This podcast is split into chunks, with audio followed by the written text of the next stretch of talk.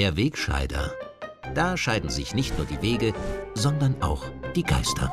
Unglaublich, was es für Zufälle gibt. Der neue US-Präsident Joe Biden hat sofort nach Amtsantritt eine Executive Order erlassen, dass die USA wieder in die WHO eintreten. Und ausgerechnet am Tag der Amtseinführung von Joe Biden hat die WHO ihre Leitlinien zur Verwendung von PCR-Tests geändert.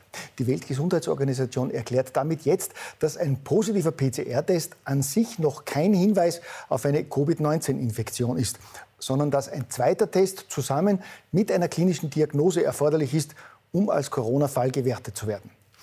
Mit dieser neuen Zählweise wird die Zahl der Corona-Fälle natürlich massiv sinken. Biden spricht schon jetzt davon, dass er das Corona-Problem schnell in den Griff bekommen wird und dass er demnächst Wirtschaft und Schulen wieder öffnen will. So ein Zufall. Es soll natürlich schon wieder Leute geben, die dieses zeitliche Zusammentreffen nicht für einen Zufall halten. Aber das ist natürlich nur eine weitere Verschwörungstheorie. Gut, ich habe ja selber schon im Herbst dringend nach neuen Verschwörungstheorien verlangt, nachdem die alten fast alle wahr geworden sind. Wer es bisher gewagt hat, an oder gar auszusprechen, dass in geleakten Papieren bereits im vergangenen Sommer zu lesen war, dass eine zweite Welle und neue Lockdowns kommen und dass zum Jahreswechsel ein neues, viel gefährlicheres Virus auftauchen wird, der wurde tagsfrei zum Spinner und Verschwörungstheoretiker erklärt.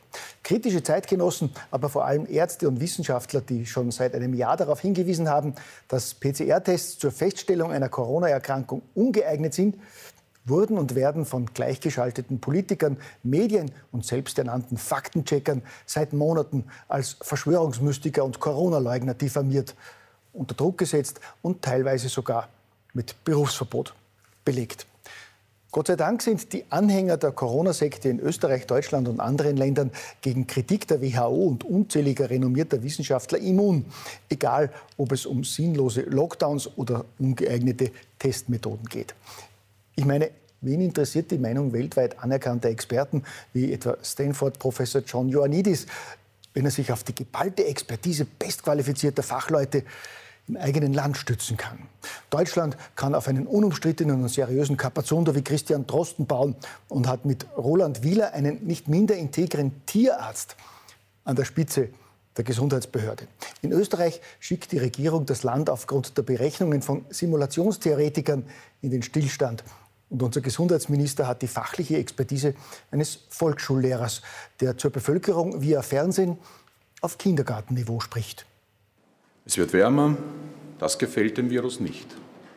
Wir werden zu diesem Zeitpunkt schon Teile, wesentliche Teile der Bevölkerung, vor allem die vulnerabelsten Gruppen in unserer Bevölkerung, durchgeimpft haben. Das gefällt dem Virus überhaupt nicht. Ja, während Kindergärtner Rudi die Österreicher mit besonders infantilen Worten auf bessere Zeiten vertrösten will, versucht der listige Basti den Bürgern einmal mehr mit einer Finte zu erklären, warum er sie weiter einsperren muss. Südtirol hat am 7. Jänner geöffnet und schließt heute wieder. Die Öffnung hat genau zehn Tage gedauert. Nach zehn Tagen kehrt Südtirol in den vollständigen Lockdown zurück. Also sprach der Kanzler am vergangenen Sonntag und beeindruckte die Anhänger der Corona-Sekte. Ich frage mich allerdings, von welchem Südtirol Sebastian Kurz da gesprochen hat. In dem Südtirol, das ich kenne, ist von einer Rückkehr in den vollständigen Lockdown nämlich keine Rede. Dort haben Schulen, Geschäfte und Lokale nach wie vor geöffnet, wie diese Bilder zeigen, die am gestrigen Freitag, dem 22. Jänner, in Bozen aufgenommen wurden. Nach vollständigem Lockdown schaut das irgendwie nicht aus. Ob der Basti absichtlich ein bisschen geflunkert hat, wie böse Zungen behaupten, das weiß ich nicht. Ich glaube, der Kanzler war einfach falsch informiert, weil er ja rund um die Uhr telefonieren muss.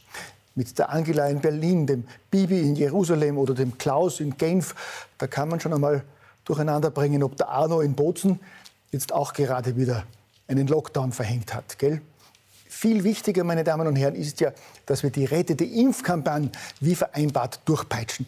Koste es, was es wolle. Experten versuchen in Inseraten und Werbespots rund um die Uhr sämtliche Bedenken über Nebenwirkungen zu zerstreuen und natürlich auch über Meldungen von immer mehr Todesfällen nach Impfungen, die selbstverständlich überhaupt nichts mit der Impfung zu tun haben könnten. Zwischendurch wird eine kritische Amtsärztin im Burgenland kurzerhand vom Dienst freigestellt.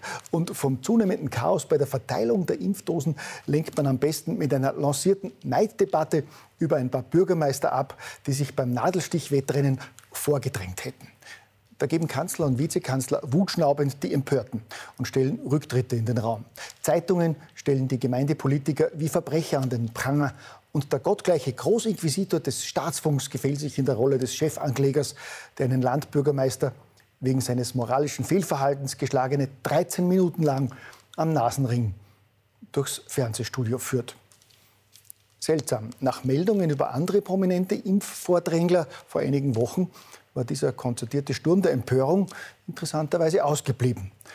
So war etwa Anfang Jänner bekannt geworden, dass ORF-Generaldirektor Alexander Wrabetz noch vor Weihnachten ein Mail an alle Mitarbeiter geschickt hatte, in dem er mitteilt, dass es in intensiven Gesprächskontakten mit dem Gesundheitsministerium gelungen sei, den ORF als kritische Infrastruktur in die Tranche 2 der Bundesimpfstrategie zu bringen und dass es deshalb möglich sein werde, dass alle ORF-Mitarbeiter und auch deren im gemeinsamen Haushalt lebende Angehörige schon vor der restlichen Bevölkerung geimpft werden könnten.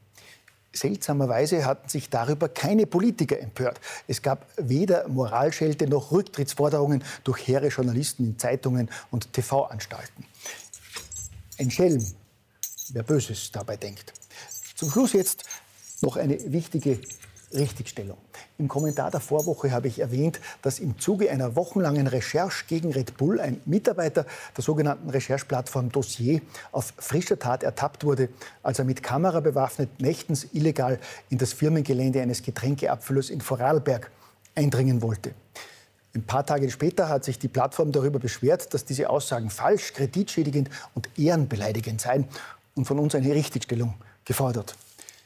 Ich habe deshalb meine Aussagen überprüft und festgestellt, dass sie tatsächlich nicht ganz korrekt waren. Nach Überprüfung von Foto- und Videoaufnahmen stelle ich deshalb gerne richtig, der Vorfall hat sich nicht nächtens, sondern am späten Nachmittag ereignet. Und der mit einer dunklen Kapuzenjacke bekleidete Dossiermitarbeiter wollte nicht in das Firmengelände der Firma Rauch eindringen, sondern der Wachdienst wurde auf ihn aufmerksam, weil er sich bereits unbefugt auf dem Firmengelände befunden und dort fotografiert hat. In diesem Sinne bedanke ich mich natürlich bei den Rechercheprofis, dass sie mich auf diesen Fehler aufmerksam gemacht haben. Gell?